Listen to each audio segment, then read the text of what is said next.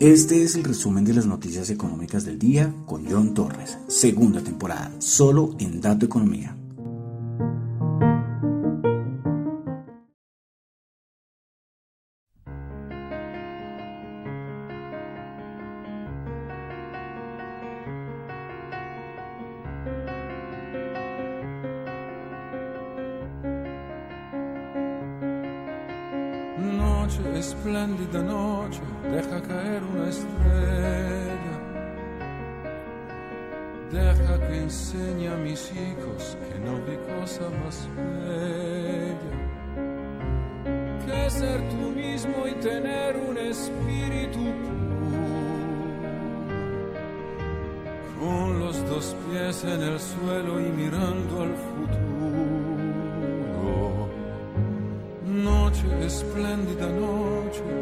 Dame consejo.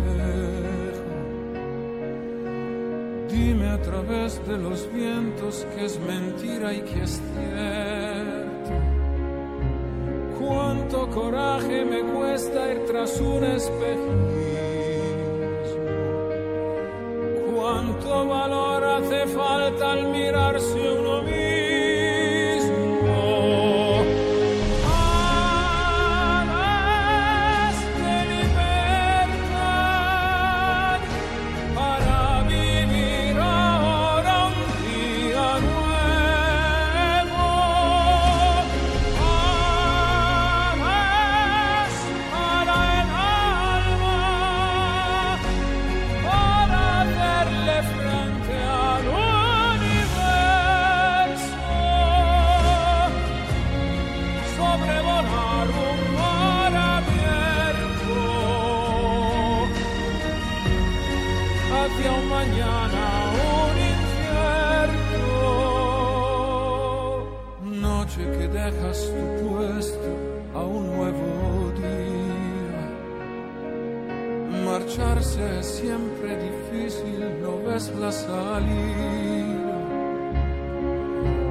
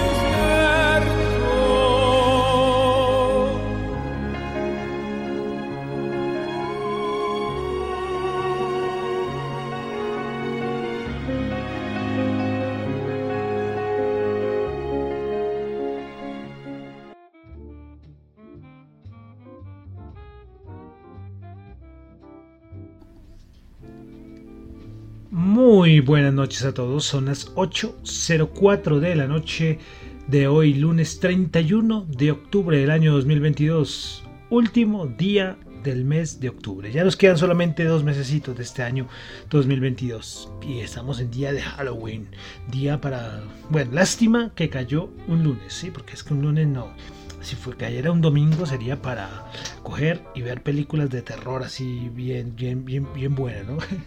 Eh, a, mí las películas de terror me gustan. Eh, lastimosamente, eh, las, las, películas de terror últimamente no son, no hay nada muy bueno por ahí, ¿no?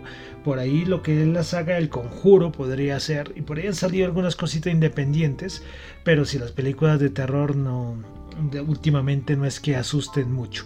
El cine terror bueno para mí es el de los, el de los, eh, de los 70s, inicios de los 80s. Uy, esas películas de verdad sí, sí daban, sí daban mucho miedo. La estética, la forma en que hace la película, como porque en esa época los efectos no eran como, como ahora, ¿no? Ahora todo es en computador y es fácil de, hacerlos. En esa época no. Entonces el guion, las actuaciones, la estética de esas películas eran, eran tremendas, ¿no? Eh, por ejemplo, El Exorcista, que es de inicios de los 80, ¿sí? Son películas de terror que en verdad valían la pena. Entonces, pues el caso, alguien por ahí, en plan de 31 de octubre, eh, plancito a coger y ver alguna peli de terror bien buena, ¿no?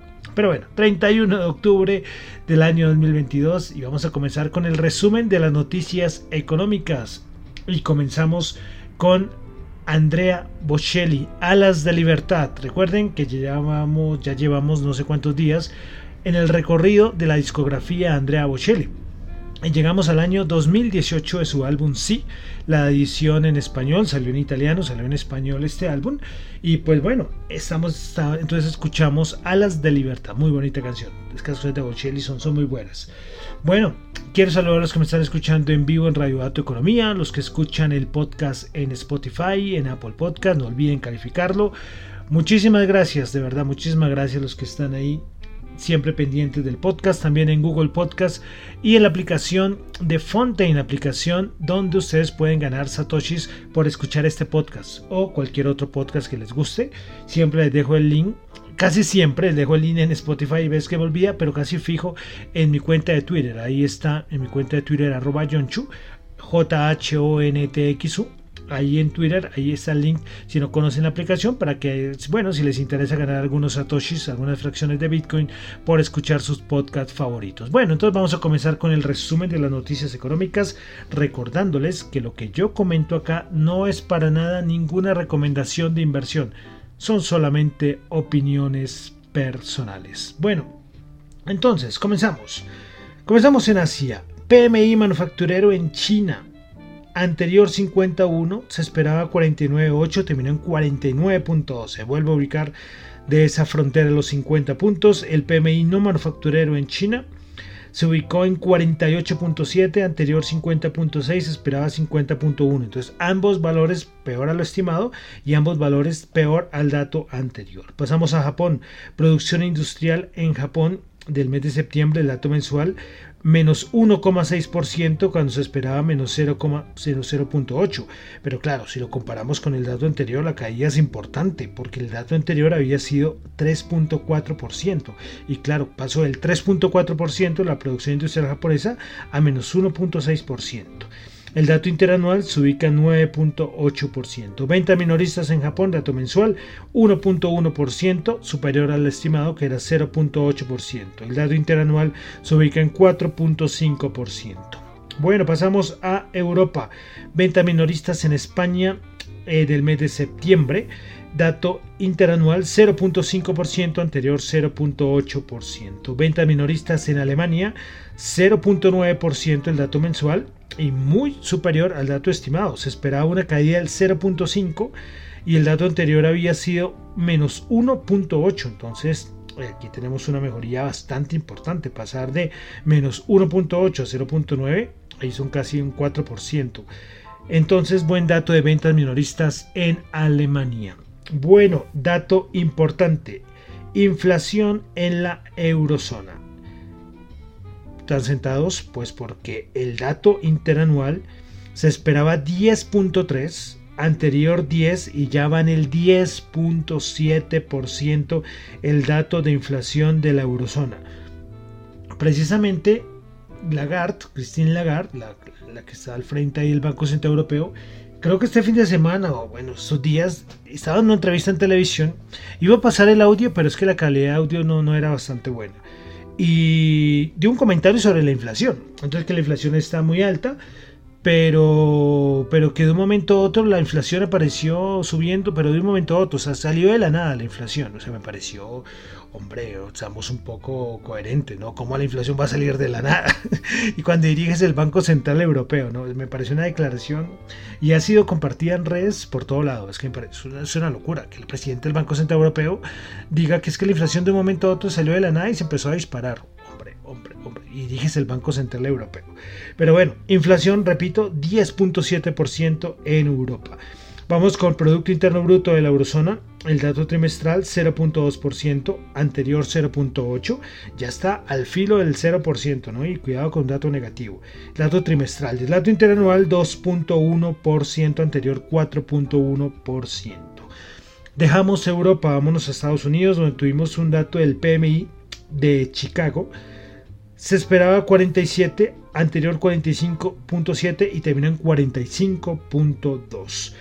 Bueno, eh, recordemos que la semana pasada tuvimos el dato de Producto Interno Bruto en Estados Unidos. Aquí, lo, aquí dimos un comentario sobre qué era lo que había impulsado el Producto Interno Bruto en Estados Unidos. Y pues hoy Moody's, precisamente respecto a este dato, dijo que el crecimiento en el tercer trimestre de la economía de Estados Unidos fue impulsado en gran medida por un aumento de las exportaciones netas.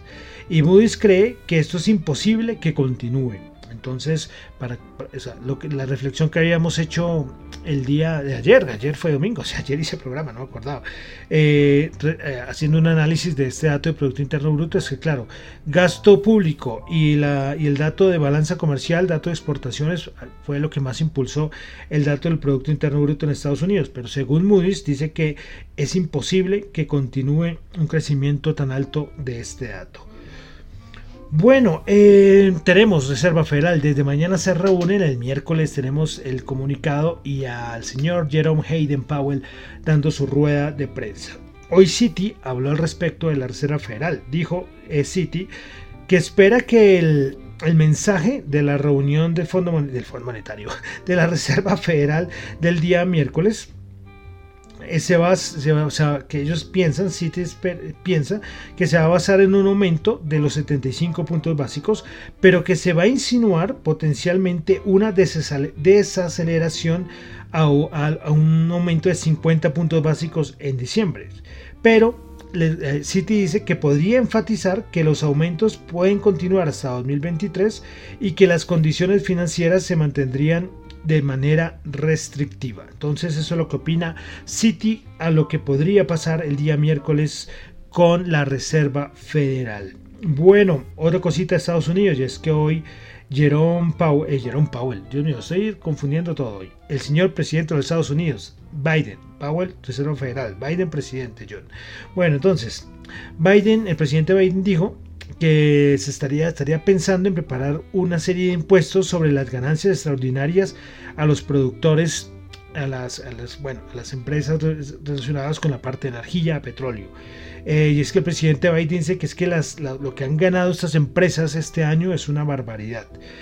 Pero inmediatamente por parte del gobierno, esto no sean republicanos, dicen que, que hay muy pocas posibilidades de que suceda esto que está planteando el presidente, el presidente Biden, respecto a esos impuestos a estas empresas.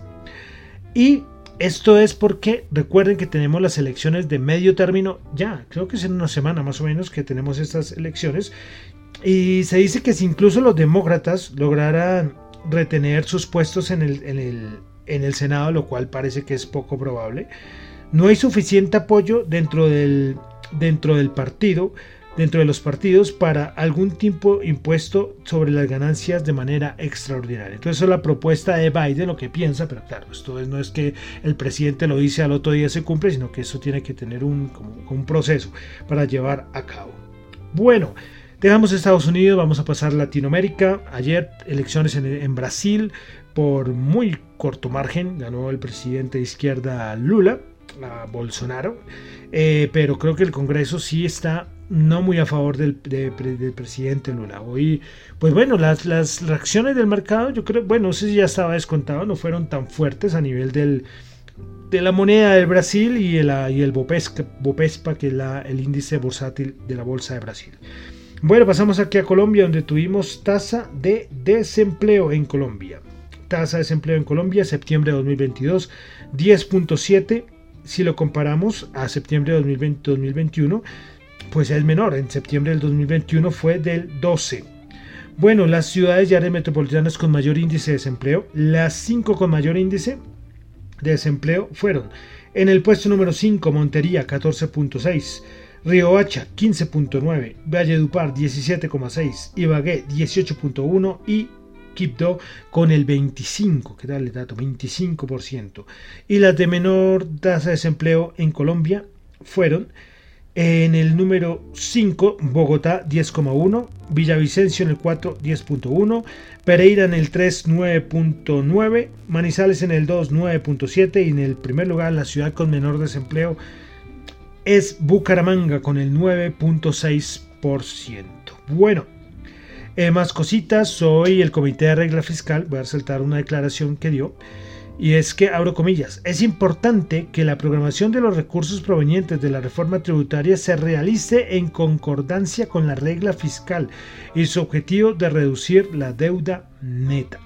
Entonces, importante, el Comité de Regla Fiscal, por ahí se estaba hablando en algún momento hace unas semanas de pasarse eh, pasarse por encima de la regla fiscal no esto eso es otra eso sería muy bueno para eh, a nivel de la, regla fiscal es algo bueno decir que es sagrado pero pero hay que respetarse. Bueno eh, más cositas F Desarrollo sacó un informe yo por ahí lo estuve mirando es un informe bueno no tan largo pero se lo recomiendo si quieren verlo y donde señala que la reforma tributaria pone en riesgo la inversión en el sector minero energético, afectando el crecimiento, el empleo y los recursos de regalías de las regiones. Entonces eso es como, eh, bueno, no decir la conclusión, pero sí algo importante que saca este documento que sacó FE Desarrollo sobre los impactos de la reforma tributaria en el sector minero energético. Bueno, dejamos ya Colombia, vamos a pasar ya a la parte de mercados. Vamos a comenzar con, bueno, una cosita de Irán. Recuerdan eh, que se ha hablado mucho durante varios meses, bueno, no sé si meses o años con lo de Irán. Pues Estados Unidos hoy dijo, eh, por parte de un oficial, que no va a perder el tiempo en un trato con Irán ahora mismo. Y es que esto era muy importante a nivel de los precios del el petróleo. Bueno, más cositas. Eh, iPhone, Apple con sus iPhone. Y es que en China siguen con su, bueno, recordemos que allá es las políticas de COVID cero, ¿no? O sea, cero casos de COVID. Y lugar donde encuentren un caso, un centro comercial, una tienda, una fábrica, confinan a todos los que están ahí. Los, las imágenes que se ven siempre, la otro día fue como en una tienda, un centro comercial, una, o no, no un centro comercial, una tienda grande, ¿sí? Eh, eh, yo qué sé, como, como un jumbo, iba a decir Carrefour, pero Carrefour ya no está aquí en Colombia pero está en Colombia. Pero bueno, una tienda de estas de un momento a otro, pues sale un dato, un, caso positivo, inmediatamente la gente corriendo, dejando todo tirado para poder salir, porque es que si no salen los dejan ahí encerrados. Pues es que eh, parece que Foxconn, que es una de las que se encargan de toda la parte de proceso de producción, que hace parte del proceso de producción de varios artículos de Apple, pues parece que hay un, hay un problema ahí con lo de las, los casos del COVID. Entonces empieza a especular que eh, el proceso de fabricación de iPhones podría caer hasta un 30% si la situación, eh, por la situación de los casos de COVID en China. Entonces, importante esto para Apple. Bueno, si dejamos Apple, vamos a pasar a Twitter. Recordemos que Elon Musk ya está a cargo de Twitter, sacando gente. Eh, bueno, por ahí sacó una encuesta en su primera cuenta de Twitter hablando de Vine. Creo que es Vine, creo que es el nombre que creo que era como la plataforma de video de Twitter. Pero también anunció, bueno, él no propiamente anunció, fue The Verge que dijo que Twitter estaría planeando empezar a cobrar 20 dólares por mes a las cuentas verificadas, esas cuentas de Twitter que tienen un chulito azul. Pues creo que empezarían a cobrarle. Los que no paguen, pues nada, pues se les quita el chulito azul. Bueno, dejamos Twitter, cositas aquí eh, de Ecopetrol de Colombia. Hemos dicho lo de Saúl Catan, que es el nuevo presidente de la Junta de Ecopetrol, en vez del señor, el doctor Cano. Pues hoy parece eh, que el señor Felipe Bayón estaría ratificado en el puesto de presidente. Bueno, por lo menos hasta el momento parece que Felipe Bayón va a ser eh, va a seguir va a continuar con el puesto de presidente de Ecopetrol. Bueno, y el día de hoy comenzó el periodo de aceptación de la OPA de IHC por el 31,25 de Nutresa. Veremos a ver si ocurre esto. Con ese precio del dólar, todo el mundo está diciendo, hombre, lo que le van, lo que le pagaría a Nutresa es que es una barbaridad. Y por indicadores financieros, eso estaría, o sea, unas cifras absurdas, lo que está, lo, el interés que estaría pagando el precio que estaría pagando, perdón, IHC por las acciones de Nutresa. Pero bueno, veremos a ver si salen al fin eh, si se cumple, ¿no? No es el cuadernillo, si esa modificación, de verdad, no, o sea, lo, lo chequeé, pero eso salió hace más de una semana. A ver si por arriba o por abajo se cambiaría el, porcentaje. Pero bueno, recordemos por el momento 31,25% es la OPA por Nutresa. Y comenzó el día de hoy el periodo de aceptación. Bueno, el día de hoy no, miento, esta semana. Pues de pronto no, no creo que sea hoy. Pero sí sé que es esta semana que inicia el periodo de aceptación. Bueno. Antes de entrar a los índices, un datico que me pareció curioso traérselos y es las 10 webs más visitadas en el mundo. ¿Listo? Y vamos a comenzar de la 10 a la 1. Me pareció un dato curioso. Número 10, X videos. Número 4, Yahoo. Perdón, no, no, no, ¿qué estoy diciendo? Número 10, X videos. Número 9, Yahoo. Número 8, Yandex los que no saben, eh, Yandex es el buscador número uno de Rusia. Número 7, Wikipedia. Número 6, Baidu. Baidu es como el Google, pero chino. 5, Instagram. 4, Twitter. 3, Facebook. 2, YouTube. Y la número 1, Google. Tenemos de todo en esta lista de los 10, las 10 webs más visitadas. Aunque, bueno, no sé si acá incluirán aplicaciones. Me imagino que sí. Por lo que digo de Instagram. Bueno, bueno, aunque aquí tan, tranquilamente si fuera por aplicaciones estaría TikTok, por ejemplo. Entonces yo creo que sí son más páginas web. Bueno, ahora sí vamos a pasar ya a la parte de mercados, cómo cerraron hoy los índices, un día donde pasó muy poca cosa. Eh, todo se centra en el miércoles, ahorita hay muchas eh, especulaciones que el mercado está entendiendo mal el mensaje que quiere dar la Reserva Federal, que, que lo más posible es que Powell nos va a sacar de dudas el día miércoles, entonces yo creo que hoy y mañana pues no, no va a pasar gran cosa hasta el día miércoles donde Jerome Powell yo creo que va a mover el mercado. Y es que lo tiene fácil. O, o dice que en verdad va a bajar el pie del acelerador y que en diciembre vamos a tener 50 puntos básicos, 50 puntos básicos y que la tasa terminal no se va a ir por encima del 4.75, algo así esto impulsaría los mercados para arriba, pero si en el momento dijera, no, todavía no descarto subir 75 puntos básicos en diciembre, ni seguir subiendo con mucha fuerza las tasas más adelante, eh, tranquilamente el mercado se haría un golpazo fuerte. Entonces yo creo que el día miércoles vamos a tener volatilidad, pero de la buena, ¿eh? el día miércoles. Entonces, esperar a ver qué. Tenemos a analistas, banca de inversión, muchos hablando por todo lado. Eh, precisamente hoy Morgan Stanley dijo eh, que ellos hacen unas cuentas de la inflación y para ello la inflación ha alcanzado ya su punto máximo y es probable que caiga más rápido de lo que la mayoría espera. Y esto podría brindar cierto alivio a las acciones ya que las tasas caen con anticipación. Y ellos dicen, es decir, Morgan Stanley a cargo de su analista Wilson, cree que el que el repunte actual del SP500 podría llevar al 4000 o al 4150. Aquí hay algo importante y es que el miércoles tenemos Reserva Federal, toda la otra semana tenemos el dato del IPC, tenemos el dato de inflación, tenemos dos datos súper importantes. Y ojo que este dato podría no salir tan bueno, el dato de inflación. Sí, pero aquí, como yo les digo, o sea, la inflación es importante, sigue teniendo mucha importancia, pero en Estados Unidos ya se va a empezar a hablar más de el otro año se va a hablar de recesión. El primer trimestre, el primer semestre, yo creo que se va a hablar mucho de la palabra eh, recesión.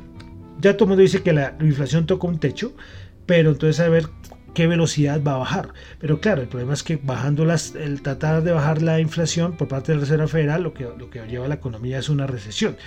Entonces por eso yo creo que el miércoles vamos a ver qué va a decir el señor Jerome Powell. Yo creo, como les digo, va a mover el mercado, va a mover el mercado con todo. Entonces, vamos a revisar cómo cerraron los índices el día de hoy. El SP500 3.871 bajó 29.07%. El, ahí arribita, donde cerró el viernes, que es 3.900, 3.905, es una resistencia técnica muy, pero muy dura. O sea, de verdad que se necesita un catalizador muy fuerte para superar esa resistencia. Y ahí yo creo que el mercado se va a esperar el miércoles porque el único que podría a corto plazo mover y que el SP500 pudiera pasar por encima de esta resistencia a los 3.905 para ir a buscar los 4.000 es Jerome Powell. ¿Sí? Y si no, tocaría esperar el dato de inflación de la otra semana. estos dos serían los únicos, de verdad, porque es que esta resistencia es muy complicada de pasar a nivel técnico. ¿sí? Entonces, bueno, pero también Jerome Powell puede mandar esto por debajo de los 3800 en, en minutos. Por eso les digo que la reunión del miércoles es muy importante. Bueno, el Nasdaq el día de hoy bajó 114 puntos el 1% de 1988 y el Dow Jones bajó 32.730, perdón, bajó no, cerró en 32.732, bajó 128 puntos, bajó el 0,3%. Hoy que fue ya el último día, día de octubre, el Dow Jones subió 14% en este mes de octubre y es el mejor octubre de la historia para el Dow Jones. ¿Qué tal? El mejor octubre de la historia para el Dow Jones. Eh, también es el, a nivel de mes, es el, mejor mes desde enero de 1976. Entonces lo del Dow Jones, muy bueno. Yo les dije el Nasdaq, ¿no? Que bajó 114 puntos de 1988. Bueno, vamos a revisar nuestras, nuestro, a ver cómo está nuestra volatilidad eh, del VIX, la volatilidad del SP500, cómo está el, a ver que se me perdió por acá, el dólar, como está el día de hoy, y la rentabilidad del bono de los Estados Unidos a 10 años. Recuerden que estamos en el peor año de los... Pero bueno, es, eh, hay una discusión, ¿no? Porque respecto a los bonos, eh, hay muchos que dicen que es el peor año de la historia. Y otros que dicen, no, no, no, está casi peor que 1788, jolín, es que 1788, bueno, pues sí, yo creo que pueden tener los historiadores económicos, pueden tener datos, pero 1788, bueno, bueno. Hablando de bono, entonces comenzamos con la rentabilidad del bono de Estados Unidos, 4,048, también pues muy cerca de esos 4, ese 4. Como les digo, yo creo que Jerome Powell o el bono después de Jerome Powell lo baja del 4 al 3,9 a una cosa así, o lo vuelve a los niveles del 4-3. Es que lo del miércoles, créanme que es muy importante. Bueno, entonces vamos con el VIX. El VIX el día de hoy. ¿Cuánto cerró el VIX? 25,8, nada, subió el 0,5%. Y el dólar, el DXY, vamos a ver cuánto cerró el DXY recuperándose a 111, ¿eh? recuperación importante porque estuvo, ya les digo, estuvo en 109,6 y volviendo a retomar los 111. Bueno, Bolsa de Valores de Colombia, el MSCI Colcap el día de hoy 31 de octubre subió 0,9% a los 1.231 puntos. Bueno, vamos a revisar entonces cómo están los commodities hasta ahora, lo que es el oro, cómo está el petróleo. El oro en ese momento baja dos punticos, 1638. Dos punticos, no, dos dólares la onza, 1668 dólares. El WTI baja 0,1%, 86,3 y el Brent sube 0,2 dólares a 92,8. Vamos con el dólar en Colombia para el día de mañana. Subía fuerte el dólar, ¿eh? subió casi 80 pesos. 4.898 pesos la tasa representativa del mercado para el día de mañana. Bueno, y ya que terminamos, este octubre estuvo movidito a nivel de la devaluación del peso colombiano. Rápidamente, las, si cogemos las monedas de los mercados emergentes, eh, las cinco peores monedas eh, frente al dólar eh, de comportamiento durante el mes de octubre fueron a ver, comenzamos. En el puesto número 5, la rupia de Indonesia bajó el 2,3. el, bueno, la moneda china bajó el 2,5. El rublo ruso bajó el 2,9. El peso argentino bajó el 6,1. Y la moneda de los mercados emergentes que más bajó en todo el mundo en el mes de octubre fue el peso colombiano, menos 6,7. Ahí les dejo el dato de este movidito mes que tuvo el peso colombiano. ¿eh? Tremendo, tremendo ese mes. Casi llegando a los 5 mil. Bueno, y todavía no lo descartamos, ¿no? Vamos a ver noviembre cómo, nos, cómo se comporta. Bueno, y ya para finalizar, como siempre, vamos a terminar con las criptos. Las criptos, a ver qué pasa con las criptos. Hoy estaban, sacaron un, creo que fue el economista, este diario español, sacando hoy, decía que, que las criptos van a pasar de un cripto invierno a una época de hielo que, es muy difícil para que vuelvan a repuntar. Claro, yo digo, bueno, no es que esté 100% de acuerdo, pero sí digo que los últimos activos que van a subir después van a ser los criptos, son los, más, los más riesgosos, los activos más riesgosos que hay. Pero bueno, Bitcoin va bajando el 0,3%, Ethereum bajando el 0,3%, BNE subiendo el 5,4%, Ripple subiendo el 0,9%, Dogecoin subiendo el 3,1%, Cardano subiendo el 0,7%, Solana bajando el 0,3%, Polycom bajando el 0,6% y Polkadot subiendo el 0,1%. Bueno, y ya con esto terminamos por el día de hoy el resumen de las noticias económicas. Recuerden que lo que yo digo acá son solamente opiniones personales, no es para nada ninguna recomendación de inversión. Mi nombre es John Torres, me encuentran en Twitter en la cuenta arroba John Chu, en la cuenta arroba Datoeconomía, en la emisora, en, para asuntos de la emisora, el correo radiodatoeconomía.com y arroba datoeconomía R en Twitter. Y terminamos con música. Y recuerden que estamos, eh, estamos haciendo bueno, un repasito por la discografía de Andrea Bocelli y estamos en el álbum Sí, del 2018. Estamos en el 2018 con su álbum que también salió en español, Sí. Al principio escuchamos a las de Libertad de este álbum y vamos a cerrar con otra canción esta canción, o sea, esta canción es bonita en la versión italiana, en la versión en español, en castellano, que vamos a escuchar, pero también, le recomiendo si a alguno le gusta, también sacó, una versión en inglés con Dua Lipa. O sea, todas las versiones son bonitas. Pero vamos a terminar con la versión en castellano de esta canción. Pues bueno, vamos a terminar con el señor Andrea Bocelli con la canción Tú eres mi tesoro. Muchísimas gracias.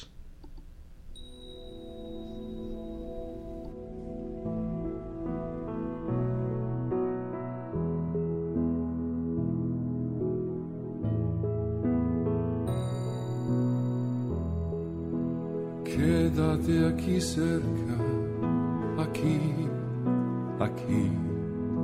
Verás, verás, verás lo que eres para mí, que tú eres mi tesoro, que eres como el alba que yo espero.